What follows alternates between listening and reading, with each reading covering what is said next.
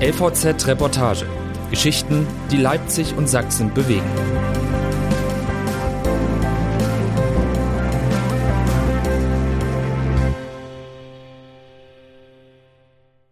Teures Blechle von Denise Peikert.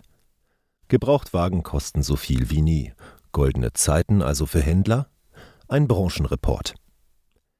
Der wichtigste Moment in seinem Geschäft ist der, wenn Daniel Weiß eines der Autos über eine Kopfsteinpflasterstraße im Leipziger Norden lenkt.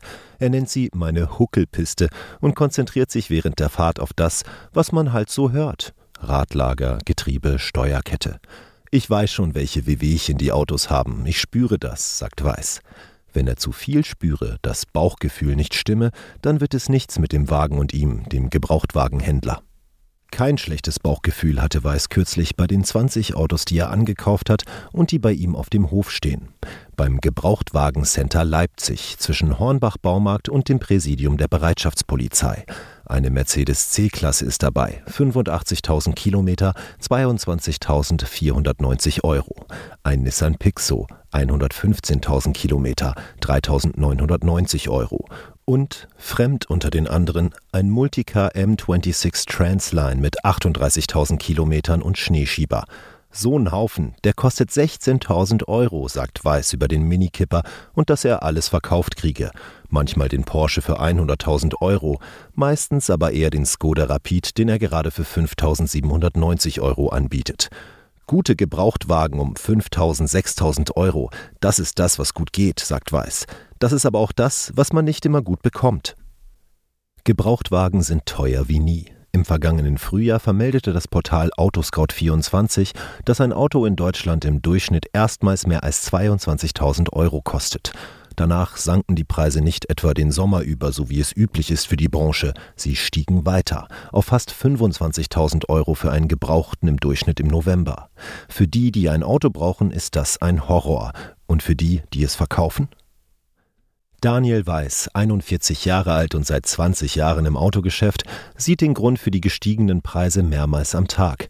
Immer dann nämlich, wenn er mit seiner Computermaus in Porsche-Form die Verkaufsplattform mobile.de ansteuert, auf der Privatleute und Händler ihre Angebote einstellen. Weiß macht das jetzt zur Probe, um zu zeigen, was er meint. Etwas mehr als 900.000 Angebote gibt es aktuell auf der Website.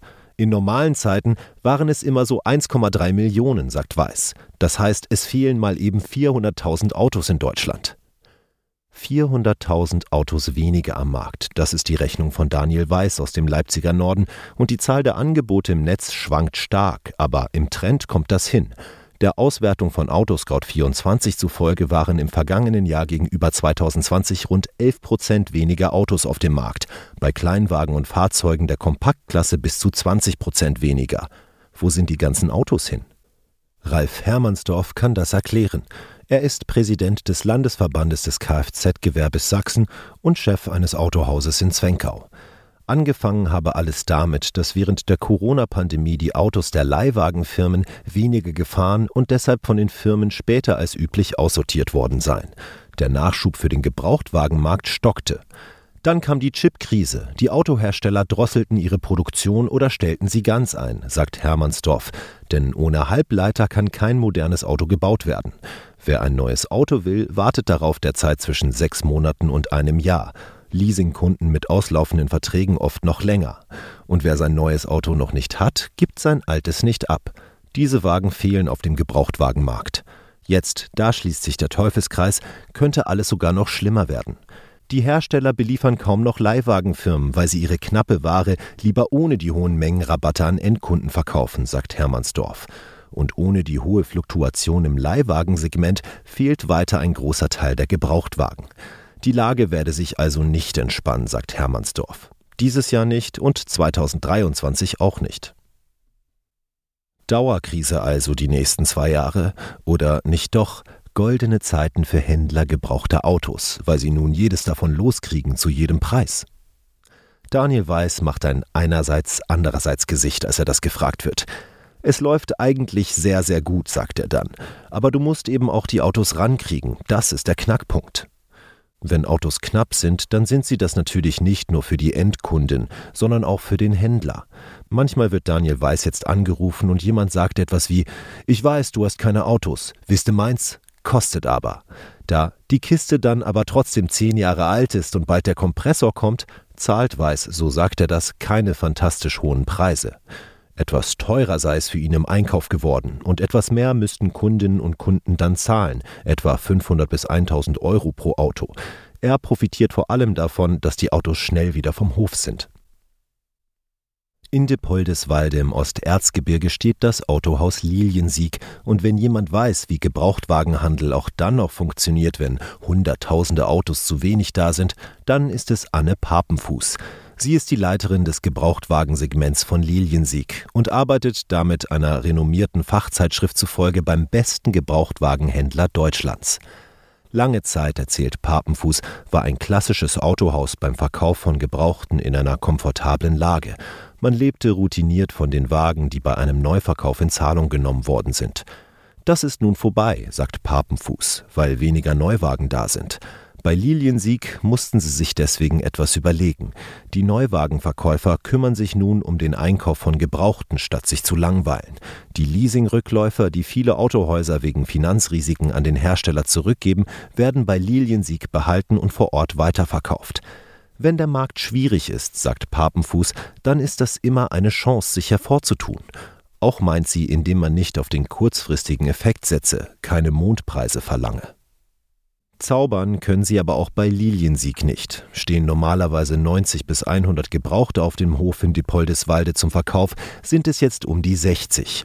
Besonders knapp sei es bei Transportern. Interessierte könnten sich längst nicht mehr den kleinen Luxus leisten, zwischen einem mit Flügeltüren hinten oder Heckklappe nach Belieben zu wählen. Es ist noch nicht lange so, dass Gebrauchtwagen derart knapp sind und vorübergehen wird es wohl allemal. Dass sich gleichzeitig grundsätzlich etwas ändert, das zeigt eine Umfrage des Meinungsforschungsinstituts Allensbach seit einigen Jahren. Die Zahl derjenigen, die in Deutschland überhaupt den Kauf eines Autos in näherer Zukunft erwägen, sinkt seit 2017 und zwar spürbar, etwa gleich stark bei Neuwagen und bei Gebrauchtwagen.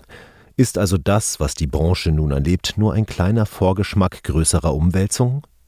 Spannend sei die Frage vor allem in Sachen E-Mobilität, lautet die Antwort bei Liliensieg, aber man habe noch zu wenig Erfahrung damit. Dass E-Autos etwa länger halten und so den Gebrauchtwagenmarkt langfristig in seinem Sein bedrohen, das, sagt Ralf Hermannsdorf vom Kfz-Verband, sehe er noch nicht. Und Daniel Weiß, der sieht, dass Menschen in seinen Gebrauchtwagenhandel im Leipziger Norden kommen, die wegen Dauer-Homeoffice ihr Auto verkaufen oder weil ihnen das Klima am Herzen liegt. Er sehe aber auch, dass die meisten Käufer und Käuferinnen mit dem geöffneten Browser auf ihrem Smartphone durch seine Tür treten, ihm ein ganz konkretes Auto zeigten und fragten, hast du so eins? Wenn es nicht ganz passt, dann fahren Sie lieber 500 Kilometer, um an Ihr grünes Leder zu kommen.